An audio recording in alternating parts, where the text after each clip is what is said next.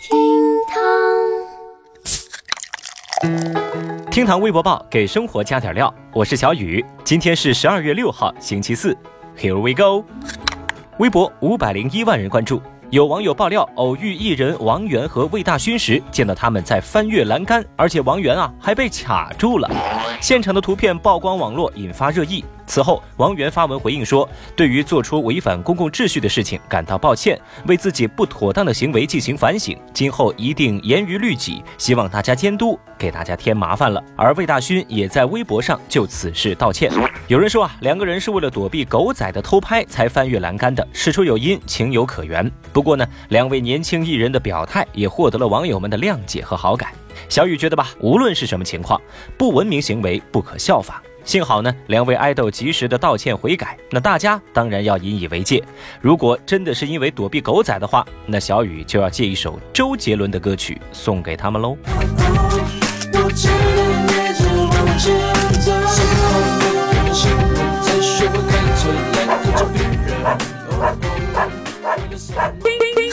微博四百二十七万人关注，您还记得昨天我们所提到的浙江乐清失联男孩黄正豪吗？在十二月五号的凌晨，孩子在失联之后的第六天找到了。孩子平安找到之后，结果却并不是皆大欢喜。随后，警方对孩子的母亲采取了刑事强制措施。当地警方发布的最新声明表示，男孩母亲陈某因和丈夫存在感情纠纷，为了测试其丈夫对其及其儿子是否关心重视，蓄意策划制造了该起虚假警情。目前案件还在进一步的侦查当中。当真相公之于众的时候，让广大关心此事的网友有一种被当成猴给耍了的感觉。一出狼来了的戏码，众人表示无法接受，仿佛是一瞬间，全城人民为乐清男孩揪起了心，然后又仿佛是在另一瞬间，人们的关心却变成了笑话，愤怒现在此起彼伏。小雨只想说，我们关爱孩子，但请不要消费善良。微博三百零一万人关注。近日，陈小姐发帖说自己刚生完小孩一个月，在家休产假，工资缩水。本来想让老公支付这几月的开销，没想到老公却要求陈小姐在以后要把钱还给他。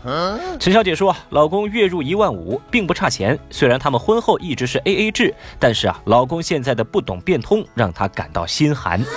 这个情况在微博上引起了巨大的争议，有人赞同，有人拍砖。评论区的网友们大致态度如下。靠，这货居然能找着老婆！哎，这种老公留着等过年吗？我卡又能下来！正在听节目的各位，你们对这事儿又是怎么看的呢？大家觉得在婚后该不该 A A 制呢？欢迎在评论区留言，谈谈您的看法。微博一百八十七万人关注。五号，微博上一则演员招募的信息引起大量网友的关注，因为啊，这是一个名为《还珠格格》三点零的剧组的招募信息。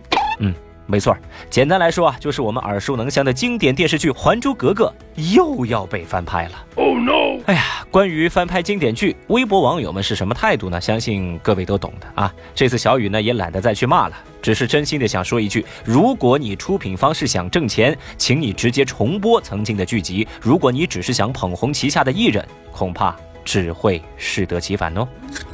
最后，我们再来看一看五号微博热搜榜的其他情况。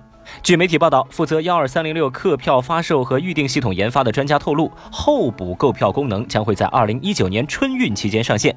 那所谓的候补购票呢，就是旅客如果遇到车票售完的情况，在幺二三零六平台登记购票信息，并且支付预购票的资金之后，如果有退票余票，幺二三零六系统将会自动为其购票。按照专家的估计呢，这种方式无论是购票速度、成功率还是安全性啊，都比市面上所谓的抢票软件有明显的优势。有七十二万微博用户注意到这个消息。最近，贵州毕节公交司机被打，并且还手，车是撞到了路基，险些冲下桥。幸好呢，车上四十名乘客没事儿。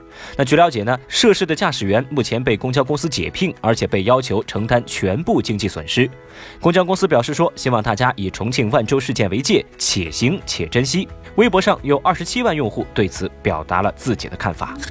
五号晚间，微博上传出消息说，电影《我不是药神》夺得 AACTA 奖最佳亚洲电影奖。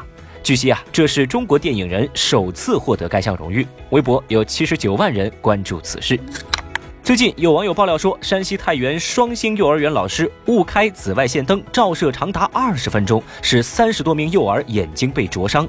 幼儿园园长回应说，是因为紫光灯的开关和照明灯的开关装在一起了，老师是误开所致。开关的安装考虑不周，将会全力配合家长治疗。听堂微博报，下期节目接着聊。本节目由喜马拉雅 FM 独家播出。